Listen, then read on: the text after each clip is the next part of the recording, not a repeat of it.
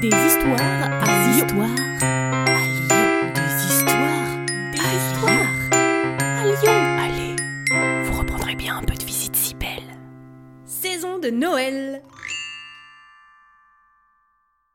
La rue Adélaïde Perrin longe la basilique d'Ainay dans le deuxième arrondissement. Rencontrons cette illustre femme. Je suis née en 1789 dans une famille bourgeoise de Lyon. Dès mon plus jeune âge, je n'ai qu'un seul but être la meilleure catholique possible. Tous les soirs, je me couche en priant la Vierge de mettre sur ma route des indigents, des pauvres gens à sauver pour montrer au monde entier que c'est moi la plus charitable. Mais on me vole mes miséreux et mes malades. On les envoie dans l'hôpital de la charité. Alors j'essaye un nouveau créneau, les enfants des rues, les orphelins. Mais là aussi on me les pique, on les envoie à l'hôtel Dieu, c'est la loose. À mes trente ans, je me balade tranquillement quand je tombe sur trois jeunes filles en pleurs, vêtues de haillons, le visage couvert de boutons et de cicatrices, maigres comme un os de poulet. Elles me demandent de l'aide, alors je les envoie vers la charité. Elles me disent qu'elles en viennent et qu'on ne voulait pas d'elles. Alors je les envoie vers l'hôtel Dieu. Elles me disent que là-bas aussi on les a refusées.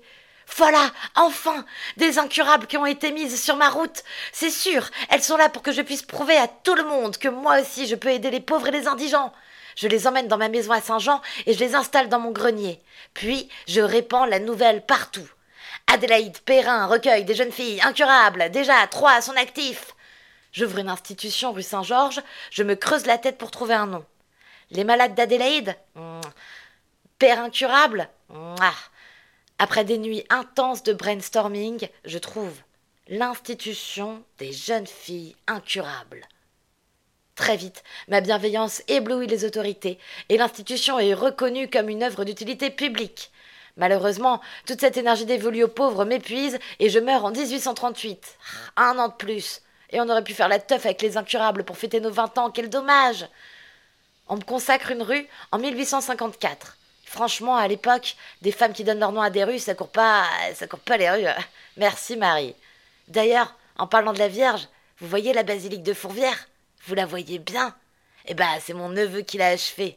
Les meilleurs en charité, je vous dis. On ne sait pas si c'est la meilleure, mais en tout cas, son institution existe toujours, répartie entre trois établissements, deux à Lyon et un à Vénissieux. On y accueille et héberge des adultes en situation de handicap et des personnes âgées nécessitant des soins médicaux. Aujourd'hui, ce sont plus de 200 personnes qui bénéficient de l'envie d'Adélaïde de se mettre au service des autres. Vous reprendrez bien un peu de visite si belle. Salut à vous. Ce podcast d'histoire, de légendes et de gognandises lyonnaises vous est proposé par les visites si belles, visites théâtralisées et comptées à Lyon. Pour réserver des places pour nos visites ou pour acheter des bons cadeaux, rendez-vous sur notre site internet, vous trouverez le lien en description. Pour ne manquer aucun de nos épisodes, abonnez-vous. Sur ce, on vous dit à bientôt.